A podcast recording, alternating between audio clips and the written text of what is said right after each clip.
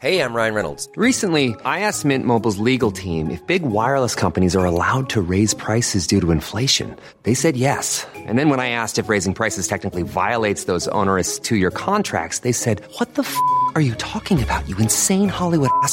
So to recap, we're cutting the price of Mint Unlimited from $30 a month to just $15 a month. Give it a try at mintmobile.com slash switch. $45 upfront for three months plus taxes and fees. Promo for new customers for limited time. Unlimited more than 40 gigabytes per month. Slows. Full terms at mintmobile.com. Vous n'avez pas encore laissé de commentaires sur iTunes Bonjour, bonjour, bonjour, bonjour, c'est Bertrand, votre coach web. Bienvenue dans ce nouvel épisode du podcast, épisode 428. J'espère que vous avez la forme, la grande patate de l'énergie. Moi, je reviens après ma journée fériée, vous le savez. Hein. Je voulais vous remercier d'ailleurs de tous vos messages que vous m'avez laissés, des petits messages que vous m'avez envoyés sur les divers supports. Et euh, je voulais aussi, tiens, euh, pour ça je vous parle de iTunes, euh, remercier aujourd'hui Corben Dallas 62 qui m'a laissé un commentaire super sympa sur iTunes. je vous le lis hein, tout simplement. En faisant beaucoup de voitures dues à mon activité professionnelle, je suis toujours à la recherche de podcasts. Même en n'étant pas spécialement attiré pour créer du contenu, ceux de Bertrand sont vraiment très instructifs dans plein de domaines. De plus, sa bonne humeur est communicative à écouter absolument avec un point levé, un petit smiley un grand sourire. Merci, merci Corben Dallas, 62 pour ton commentaire, et merci à tous ceux qui laissent des commentaires sur iTunes. Et vous savez hein, que ça nous aide hein, dans, quand on fait du podcast à essayer de se positionner un petit peu mieux dans les classements, dans les catégories, etc.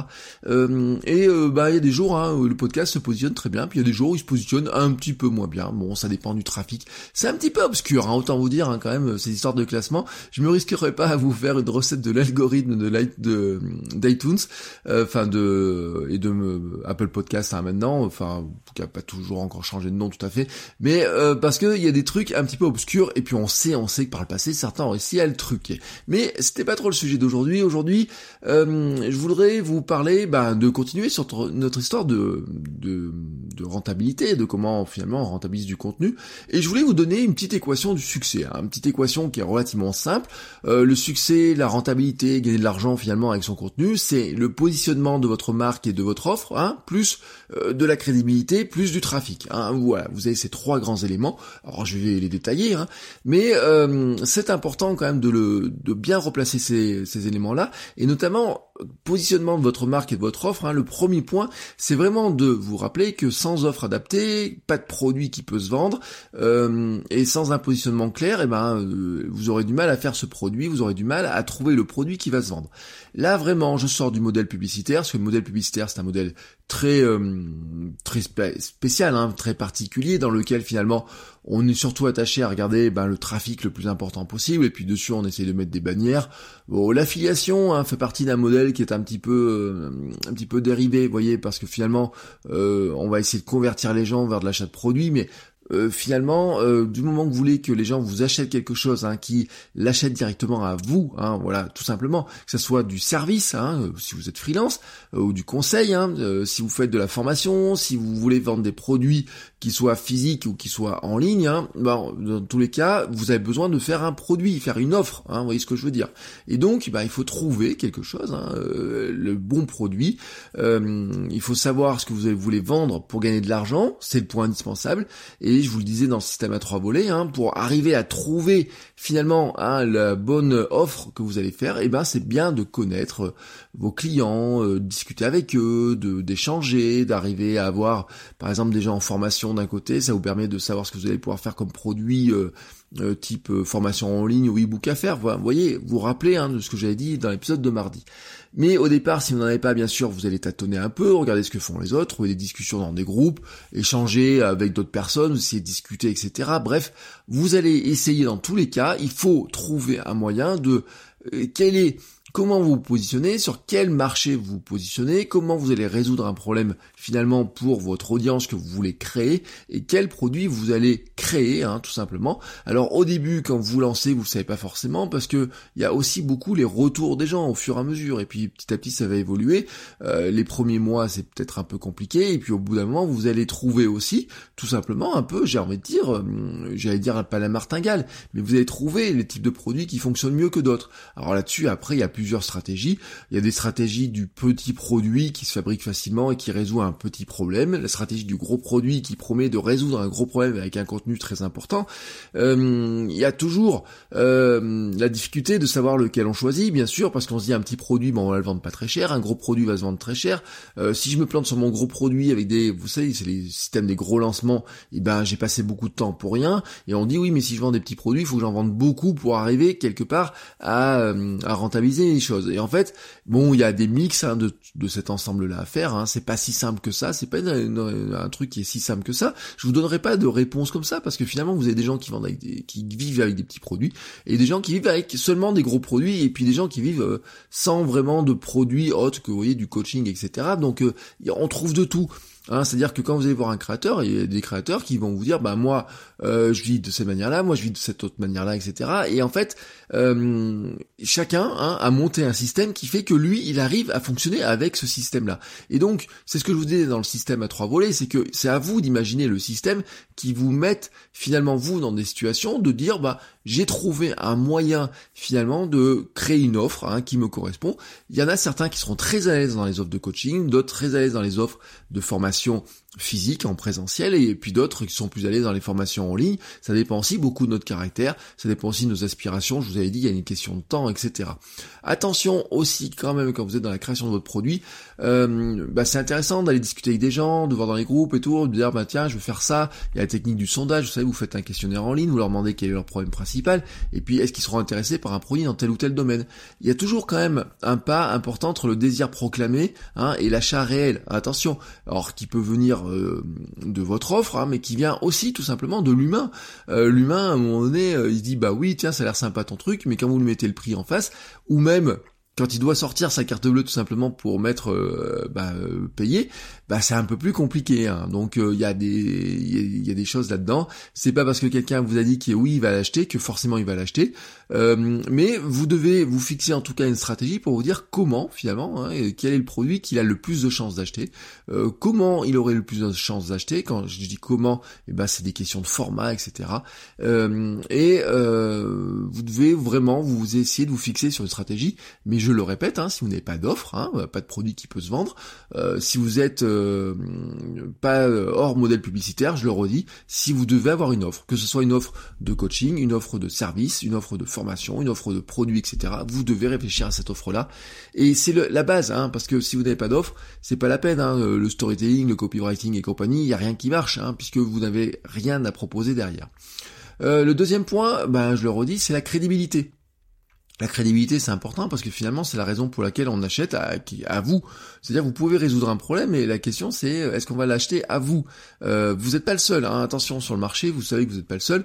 Euh, c'est même un bon signe de ne pas être seul. Hein. C'est comme on dit. on cherche le côté à être unique, voilà, tout simplement être unique, mais ça ne veut pas dire qu'on doit être créer un marché sur lequel on est tout seul. En fait, on peut avoir un positionnement un peu unique, un positionnement même carrément unique, ou une manière d'une manière de l'approcher d'une manière unique sur un marché où il y a beaucoup de monde. C'est même très rassurant, vous savez. C'est pour ça que c'est euh, que les marchés, par exemple, comme euh, la drague, euh, le, perte de poids, le développement personnel, l'entrepreneuriat, etc. sont des marchés où il y a beaucoup beaucoup de gens parce qu'on sait que c'est des marchés où il y a beaucoup de gens qui sont prêts à acheter des choses. bah, c'est comme, j'ai envie de dire, Maintenant, l'automobile, vous savez qu'il y a beaucoup de, enfin, il y a beaucoup, il y a beaucoup moins de constructeurs qu'à l'époque. Il y a un certain nombre de constructeurs. Euh, vous savez hein, qu'il y a des gens qui ont besoin de voitures. C'est pas un marché qui est euh, émergent, vous voyez là-dedans. Et vous dites bon bah. Alors le marché de la voiture, c'est un marché qui est très compliqué parce que ça coûte des, millions de construire des usines, etc. il n'y a plus personne qui peut rentrer dans le marché de l'automobile. Ou alors c'est vraiment très rare. Hein, et Tesla est là-dessus est un modèle qui est remarquable et qui est assez unique en soi. Hein, c'est pas si simple que ça de rentrer sur ces marchés-là. Mais nous, sur les marchés dont nous parlons, euh, vous pouvez très bien rentrer sur n'importe lequel des marchés, même si vous avez l'impression qu'il y a des très gros acteurs en fait.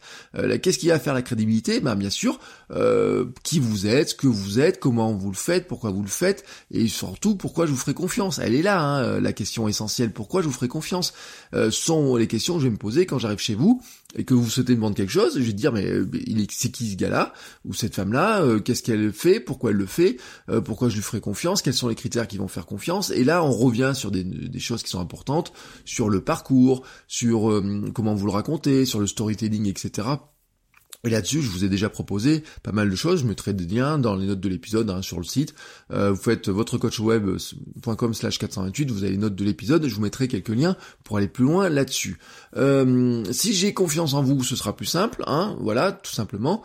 Euh, et c'est aussi pour ça d'ailleurs que vous savez, vous entendez souvent parler de ces notions de trafic. Est-ce qu'on arrive à convertir du trafic froid? Alors trafic froid, c'est des personnes qui ne vous connaissent pas du tout, qui découvrent votre offre un peu par hasard.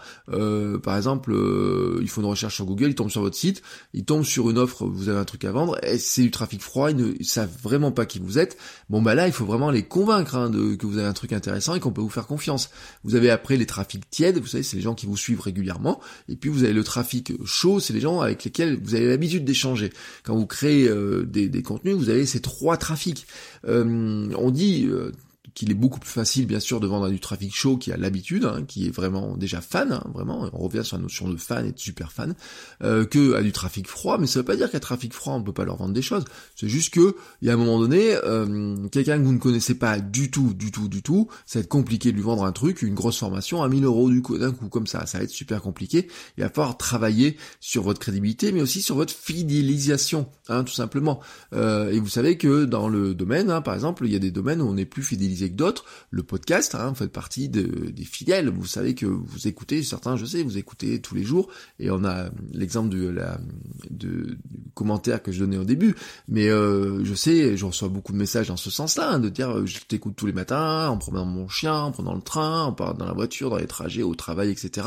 Ça fait partie hein, de, la fidélisation sur le podcast. Une fois qu'on est abonné au flux RSS, eh ben chaque épisode il remonte tout seul chez vous, ça vous le savez. Sur YouTube, y a, on peut s'abonner à des chaînes, on peut avoir la cloche qui sonne dans certains cas, on sait qu'il y a des chaînes qu'on va suivre avec plus ou moins d'assiduité. Mais après, bon, attention, YouTube, il y a quand même des algorithmes qui vont jouer. C'est euh, c'est moins direct, moi, que ça. Mais il y a des moyens qui sont beaucoup plus directs. Le mail est beaucoup plus direct. En fidélisation, envoyer du mail, etc. Ça fait partie des choses, des, des éléments qui sont très importants. C'est pour ça que dans un écosystème, on rentre toujours la stratégie de mail. C'est aussi, aussi pour ça qu'on va sur des stratégies d'inbound marketing c'est-à-dire de collecte de mails. Euh, alors de collecte de mails qu'on va faire de différentes manières. Souvent, hein, c'est ce qu'on appelle par un lead magnet, c'est-à-dire un aimant à client, c'est-à-dire un produit gratuit, un petit produit gratuit qu'on échange contre une donnée personnelle, c'est-à-dire un mail. Bon, là aussi, je vous avais fait euh, des contenus là-dessus, euh, et je ferai d'autres choses hein, sur ce là-dessus. je, suis en train de vous préparer quelque chose pile poil sur ce domaine-là. Donc c'est les deux premiers critères, hein, je vous rappelle, ben, le 1 donc c'est l'offre, le 2 c'est la crédibilité, et le troisième eh ben, c'est le trafic. Et oui, parce que si vous n'avez pas de trafic, euh, vous avez beau avoir un produit, vous avez beau travailler votre crédibilité, raconter votre histoire, faire du copywriting, faire tout ce que vous voulez, si vous n'avez personne qui vient chez vous, bah, vous avez personne. Et c'est la clé hein, euh, sur Internet, mais c'était la clé, et c'est toujours la clé dans le monde physique, euh, quand j'étais étudiant, hein, euh, à la fin du siècle dernier, comme on dit, mais au tout début de ce siècle aussi, j'ai fait une petite année d'études qui dépassait dans ce siècle-là, nous faisions des études de cas, des études de marché, j'ai même travaillé sur l'étude de marché, de l'implantation de commerce, et vous savez que quand vous implantez un commerce physique, hein, et puis j'ai des clients qui sont dans le commerce physique, bah, une clé c'est la zone de chalandise, où s'installer, qui passera devant, naturellement Hein, devant la boutique Ou euh, faudra-t-il attirer les gens? Comment on va faire pour attirer les gens jusqu'à la boutique? S'ils ne passent pas devant Comment il y a un truc, hein, je l'ai fait. J'ai fait un stage en Russie où on comptait le nombre de gens qui passaient sur une plage. Pour vous dire, euh, pourquoi? C'était pour du tourisme, mais on aurait pu dire aussi c'était pour le vendeur de glace. Un vendeur de glace qui doit s'installer sur une plage, vous allez vous dire, ben, pendant le mois de juillet, mois d'août, il y a 15 euh, 000 personnes, 20 000, 30 000 personnes sur la plage tous les jours. Donc ça fait, si on en convertit un petit pourcent, ça fait tant de glace potentiel qu'on peut arriver à vendre. Vous voyez, on est là-dedans. Mais si vous mettez dans une rue déserte, bon bah combien il y a de personnes qui vendent, qui passent devant? Euh, Très peu. Comment vous allez faire pour que les gens s'arrêtent devant votre vitrine? Vous voyez, c'est ça, c'est tout simplement euh, les clés du commerce physique. Hein. Euh, le flux naturel de chaland qui passe devant, hein, c'est-à-dire de juste de gens qui se baladent et qui passent devant votre boutique, fait partie d'un des critères les plus importants quand vous voulez ouvrir une boutique. Eh ben cette règle elle n'a pas changé finalement il y a des endroits euh, sur internet où il y a plus de chalands qui passent voilà naturellement et on sait que bah il y a 70% des français qui passent au moins une fois ou deux euh, dans la semaine voire dans la journée sur des outils comme YouTube. On sait qu'il y en a qui passent beaucoup de temps sur euh, Facebook. Euh, il y en a moins qui passent du temps sur les podcasts mais euh, c'est parce qu'il y a une, une comment s'appelle il faut démocratiser hein, ça se démocratise petit à petit.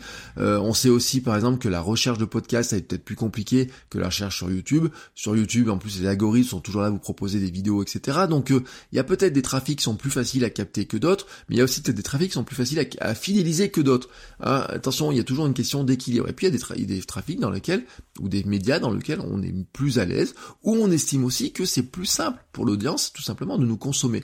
Si je reviens sur le format podcast, vous savez que le format podcast, il a un gros avantage, c'est que vous n'avez pas besoin de me voir pour m'écouter. Euh, on en revient, hein, euh, par exemple, vous pourriez pas, si je faisais tout ce que je raconte là, si je faisais qu'en vidéo, bah il y a une grande partie d'entre vous qui ne pourrait tout simplement pas me regarder parce que quand vous conduisez, bah vous pouvez pas regarder la vidéo en même temps que vous conduisez. Euh, moi quand je cours, j'écoute des podcasts ou des livres électroniques, euh, tout simplement parce que je peux pas regarder une vidéo en courant. Par contre quand je suis chez moi, je peux regarder certaines vidéos. Donc il y a, vous voyez, il y a cet équilibre là qui existe là, qui existe. Mais c'est vrai que je l'ai dit dans une vidéo il y a pas très longtemps, YouTube est probablement indispensable, même si vous faites que un format parlé. Bon bah YouTube est indispensable pour pourquoi? Parce qu'il y a quand même beaucoup de gens qui passent devant. Si vous, placez sur des mots concurrentiels, vous aurez un volume de recherche qui est très important. Hein, sur des mots euh, très... Euh, quand je dis vraiment concurrentiel, c'est pas de se dire je vais mettre que sur la longue traîne. Il faut oser aller se mettre sur des mots qui sont très concurrentiels parce que, en fait, il y a un phénomène qui est intéressant sur YouTube, c'est que si vous arrivez à vous référencer sur des mots qui sont très concurrentiels, même si vous avez l'impression qu'il y a des gros concurrents qui sont dessus, qu'il y a déjà des gens qui font beaucoup de vues, etc., ben, ça veut dire quoi qu'il y ait beaucoup de vues qui se fassent dessus? Ça veut dire que les gens sont intéressés. Donc, euh, s'il y a des gens qui sont intéressés par ce sujet-là, ça veut dire qu'ils sont prêts aussi à rechercher d'autres informations dessus, et que et que l'algorithme de YouTube est prêt à leur fournir d'autres informations là-dessus. Donc, il faut pas vous dire je vais aller dans mon coin, etc. Je reste dans mon petit coin pour éviter qu'on me trouve ou quoi que ce soit. Non, vous pouvez aller sur des thématiques où il y a déjà beaucoup de recherches ou des mots qui sont très concurrentiels, parce que même si vous récupérez quelques miettes de ces mots très concurrentiels, bon, et eh ben ça vous fera quand même un trafic qui est intéressant. Et on le voit Hein. Moi, je vois par exemple sur ma chaîne YouTube, euh, j'ai une vidéo par exemple sur Instagram euh, qui a eu plus de succès d'autres. J'ai une vidéo sur un appareil photo qui a plus de succès que d'autres, etc. Là, ça fait partie de sujets que sur lesquels il y a beaucoup de recherches. Vous voyez, je suis pas le plus recherché là-dessus euh, naturellement, mais l'algorithme de YouTube, eh ben quelque part, eh ben il amène des fois 10 000 personnes sur une vidéo, 20 000 sur une autre, etc. Alors qu'il en amène 10 ou 15 ou une autre, sur une autre, sur un autre. Voilà, c'est comme ça. Il y a un moment donné, euh, c'est qu'on passe sur des points de, trafic où euh, c'est plus intéressant que d'autres. Mais vous savez que le trafic il se crée aussi par plein d'autres choses.